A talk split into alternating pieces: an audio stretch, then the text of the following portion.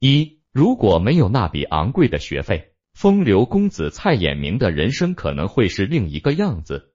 蔡衍明一九五七年生于台北一个富贵家庭，从小经常逃课，带着一帮小孩满大街晃悠。他形容是早上起来，窗户打开，楼下的人都在排队等我逃课，因为我口袋零用钱多啊。那时蔡衍明绝对是孩子堆里的带头大哥，跟高年级学长干架，爱爆粗口，嘴里经常干 x x 声不断。蔡衍明虽染了不少公子哥的恶习，为人却很孝顺，也很仗义。蔡家家境殷实，虽故有佣人，但父亲的夜壶都是蔡衍明亲自倒。朋友落难，他总是第一个出手相助。一九七六年。十九岁的蔡衍明光荣退学，跑到老爸的食品厂当总经理。虽然书读的少，账本也看不懂，但在自家一亩三分地上，蔡衍明非常自信，认为自己一定可以闯出一番名堂来。刚上任没多久，蔡衍明嫌代工生产太被动，得看人脸色，决定转做内销，开始生产浪味鱿鱼丝。结果一波操作猛如虎。一年赔了一个多亿台币，搞得他得了抑郁症。交了如此昂贵的学费，无论到哪儿，只要谁在人群中多看他一眼，蔡衍明就感觉对方在嘲笑自己败家子，心里拔凉拔凉的，甚至想过跳楼。那个时候很惨，我睡不着，总是想为什么，然后算我名字的笔画，觉得蔡衍明这三个字笔画不吉利，就给自己取了个新名。明刚，光改名还不够，带给他转机的还有一条狗。因为狗，这位风流公子竟然峰回路转，创办了一家家喻户晓的著名企业。二，蔡衍明养了一条狗，名字叫黑皮。此狗争强好斗，每次出去打架，即使被咬掉一地狗毛，浑身是伤，都从来不服。等伤养好后，要再咬回去。蔡衍明大受启发。活了二十来年，还不如一条狗，连狗都不放弃，人怎么能一次失败就认输呢？于是沉寂两年后，明显稳重许多的蔡衍明又开始了第二次创业。这一次，他认真调研市场，发现台湾省的稻米资源过剩，市场根本消化不完。同时，他还注意到，以稻米为原材料的米果在日本很受消费者欢迎。蔡衍明从中看到商机，跑到日本找米果之父真纪做求合作。这一年，真纪座已六十四岁，对这个毛头小子很不耐烦，因为如果合作不成功，自己会被人笑话晚节不保，社长的职位也将不保。但此时的蔡衍明心境早已今非昔比，他拿出从黑皮身上学到的精神，不抛弃不放弃，历时两年。用诚心和毅力打动真纪作，取得了难得的技术合作机会。这期间，据说蔡衍明还被狗托梦，大为震动。天没亮就一咕噜爬起来，跑到当地供奉灵犬的十八王公庙祭拜。当看到庙门口的巨犬铜像时，蔡衍明如遭雷击，汪汪两个字给了他巨大的冲击力，他当即就敲定公司名为旺旺。那么。蔡衍明为毛要去拜十八王公庙呢？三，这里科普一下十八王公庙的传说。据说在清朝时，有十七位附身遭遇海难，尸体漂流至石门沿岸，仅一只忠犬幸存，但他不愿苟活，以身殉主。当地居民感其异行，将他与十七人合葬一种，并建庙祭祀，名曰十八王公。此后。坊间不断传出十八王公显灵的故事，因而闻名。或许真是十八王公庙显灵。一九八三年，蔡衍明推出米果旺旺鲜贝，迅速打开台湾少儿食品市场。印着旺仔的产品，再加上强大的广告营销，旺旺鲜贝巅峰时期占据台湾省百分之九十五的市场份额。为了感恩，蔡衍明把真迹做视为旺旺之父。把他的半身雕像和父母的雕像一起陈列在公司。后来，蔡衍明又带领部下到十八王公庙祭拜求签，但这一次忠犬没有显灵，因为他求到的是下下签。当时所有在场的主管脸都吓绿了。蔡衍明不慌不忙，拿出钢笔，在签文下面加注了四个字：“人定胜天。”此后他不再算命。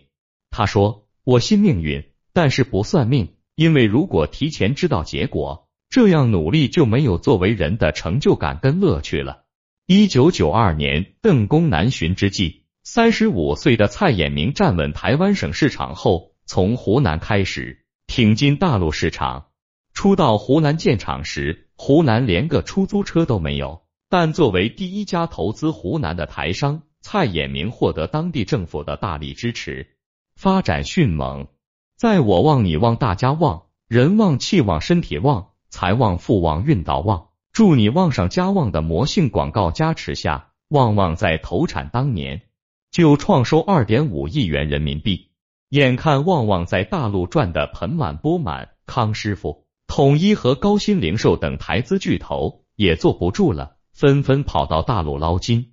在当时，大陆的人工成本相当于台湾省人工的十二到十五分之一，廉价的劳动力、巨大的消费市场，如同一根根柴火，让这些企业旺上加旺。然而，烈火烹油惹人眼红，到了一九九四年，居然一下子就有二百多家企业加入米果大战。蔡衍明的市场受到了威胁。四米果大战导致市场严重内卷，各大厂家纷纷通过降价抢滩登陆。由于竞争激烈，米果价格从最初的五十元每公斤，一下子被打到三十元每公斤。别人降价狠，蔡衍明更狠，他直接放大招，自杀式降价，将米果价格直接降到五元每公斤。这一招。直接把同行吓傻了。那些还未站稳脚跟的企业，由于完全没有利润，很快被淘汰出局。同时，蔡衍明利用各地政府高涨的招商引资热情，低成本完成了制造端的快速扩张，进一步降低生产成本，让对手望尘莫及，无力与其竞争。又有不少竞争者纷纷退出。米果大战结束后。市场供销又回归正常，米果价格快速回弹。旺旺凭借其技术、成本和市场占有率，直接跻身为米果市场的巨无霸。靠着一包一包米果，蔡衍明的商业帝国越做越大，腰包越来越鼓。一九九六年，旺旺成功在新加坡上市，蔡衍明成为台湾省首富。踏上人生巅峰后，蔡衍明豪掷八点四三亿新台币。买下一架私人飞机，成为第一个在内地购买私人飞机的台商。除了私人飞机，风流公子自然也少不了各种风流韵事。坊间传闻，蔡衍明至少有过七个女友，共生了九个孩子。神奇的是，这些女友和子女之间还都能和谐相处，从未爆发过什么豪门争产之类的新闻。若是真的，不得不说。蔡衍明还真是持家有方，不过蔡衍明的子女一般都学历不高，这是因为蔡衍明制定了一个奇怪的规矩，孩子到十八岁都不再升学，全部进公司工作。他的长子在新加坡读完高中后，就进入旺旺集团轮岗学习。过去的退学经历让蔡衍明认为，在街头看一年胜过读三年书。当然。这里应该加个前提，你爹是蔡衍明。二零零七年，五十岁的蔡衍明将旺旺集团私有化，并于第二年在香港上市。随后，蔡衍明又筹划了一盘大棋。五二零零八年，蔡衍明联合多家资本，借贷二百零四亿新台币，击败一传媒集团，以个人名义拿下中实集团经营权，摇身一变成为传媒大亨。曾红极一时的综艺节目《康熙来了》，就是在中石旗下的中天电视台播出的。谈及入主媒体行业的初衷时，蔡衍明表示，目的是为了化解台湾人对大陆的误解。我感触很深，很多误解其实都是被煽动的。他想做一些有意义的事，感觉媒体可以在两岸交流中承担很重要的责任。在中石集团旗下的多个媒体平台上。蔡衍明增加了涉及大陆的内容。当时民调显示，有百分之七十二的台湾省民众对大陆不了解，甚至还认为大陆人吃不起榨菜、茶叶蛋。蔡衍明创办《旺报》，报纸开宗明义写道：“无论从历史、血缘、文化，台湾人就是中国人，我们都是同一国的，所以当然要相挺。”并且还专门刊出文章，向宝岛百姓介绍大陆人吃得起榨菜。纸媒已经逐渐不能满足需要，为了进一步提高影响力，蔡衍明再度出手，计划购买台湾省第二大有线电视系统中嘉网络。中嘉网络掌握台湾省一百一十八万有线电视用户的收视权。如果这个计划成功，蔡衍明将掌握内容和渠道两张王牌，有可能在台湾省形成新闻垄断。但是因为某些原因。这计划被当地主管部门搁置，还招致了很多反对者的议论，一直没有批准下来。后来，主管部门审查此计划时，为了阻止他的收购计划，一批学者和学生纷纷表示抗议。就在此时，蔡衍明了解到有人给这些抗议的学生发钱，随后中石集团旗下的媒体开始报道揭露这件事。暗示这些学生是受人指使才加入抗议队伍，导致收购失败。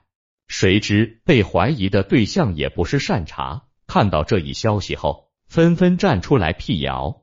一时间，蔡衍明的做法惹得岛内舆论大哗，一些媒体也趁机痛斥旺中集团以恶劣手法抹黑学者。随后，多位作家宣布退出中时媒体矩阵，蔡衍明在台形象大损。但信奉街头规则的蔡衍明很不服气，狗脾气又上来了。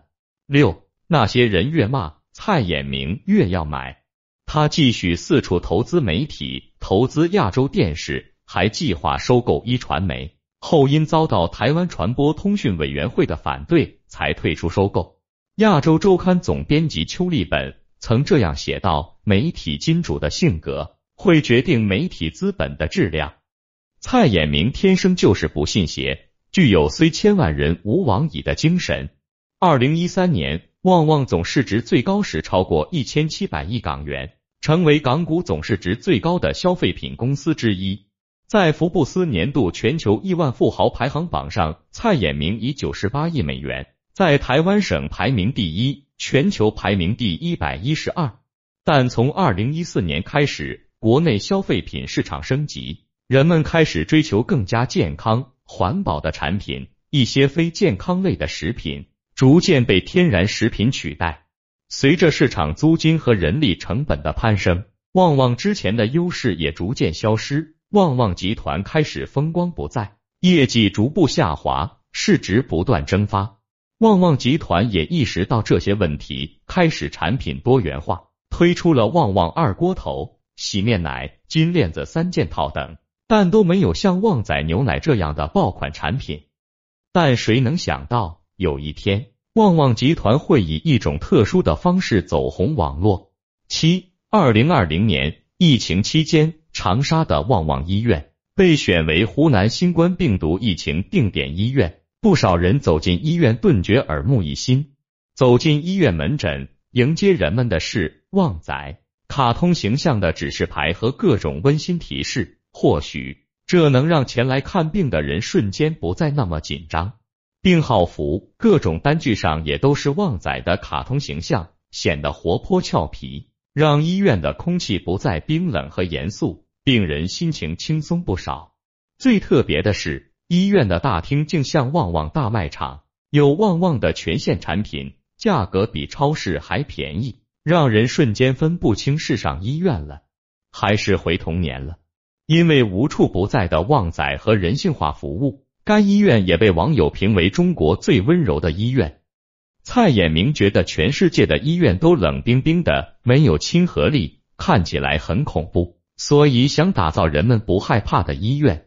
疫情爆发时，旺旺医院医护人员和病患们同生共死。蔡老板说：“开医院也不是为了赚钱啊，还派医生驰援武汉，并援助大量物资。”这些表现曾感动了不少网友，一度把这家医院送上了热搜，很多网友惊呼不已。喝了这么多年旺旺，竟然不知道他还有医院。其实旺旺集团涉及的领域非常广泛，网友说生病住院、衣食住行，甚至养老都能选择旺旺，从小到老都给你安排的明明白白。然而就在网友一边倒叫好之时，有些人却对蔡衍明动手了。八，由于蔡衍明旗下中天电视的立场是反台独。被空心菜等视为眼中钉。二零二零年十二月，中天新闻台因台当局通讯传播主管部门不准换照申请，被迫停台。尽管如此，蔡衍明仍未退让。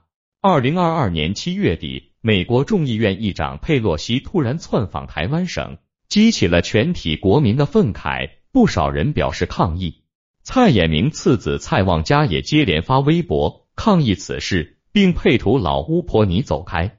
有网友发现，旺旺其他平台运营也坚决维护祖国统一。由于旗帜鲜明、立场坚定，支持统一，旺旺再度引发网友关注，也引发了一波野性消费。然而，这些依然阻挡不住旺旺股价下滑。由于过于依赖单一产品、线上渠道落后和创新能力不足等问题。旺旺的多元化道路并没有将其拉出低迷状态，这也使得近几年来旺旺一直不太旺。也不知蔡老板的接班人能否带领公司走出困局，再现往日辉煌。话说回来，短暂低迷，交交学费都没什么。毕竟如果没有当初那一亿多台币的昂贵学费，风流公子蔡衍明也不会有今天的成就。人在逆境的时候。不该只看失去了什么，更该看学到了什么。这时的选择和态度，很大程度上会决定未来人生的上限。二零二二年终于过去了，崭新的二零二三年扑面而来。祝大家在新的一年里都能够远离疾病，平安顺遂，一起旺旺旺！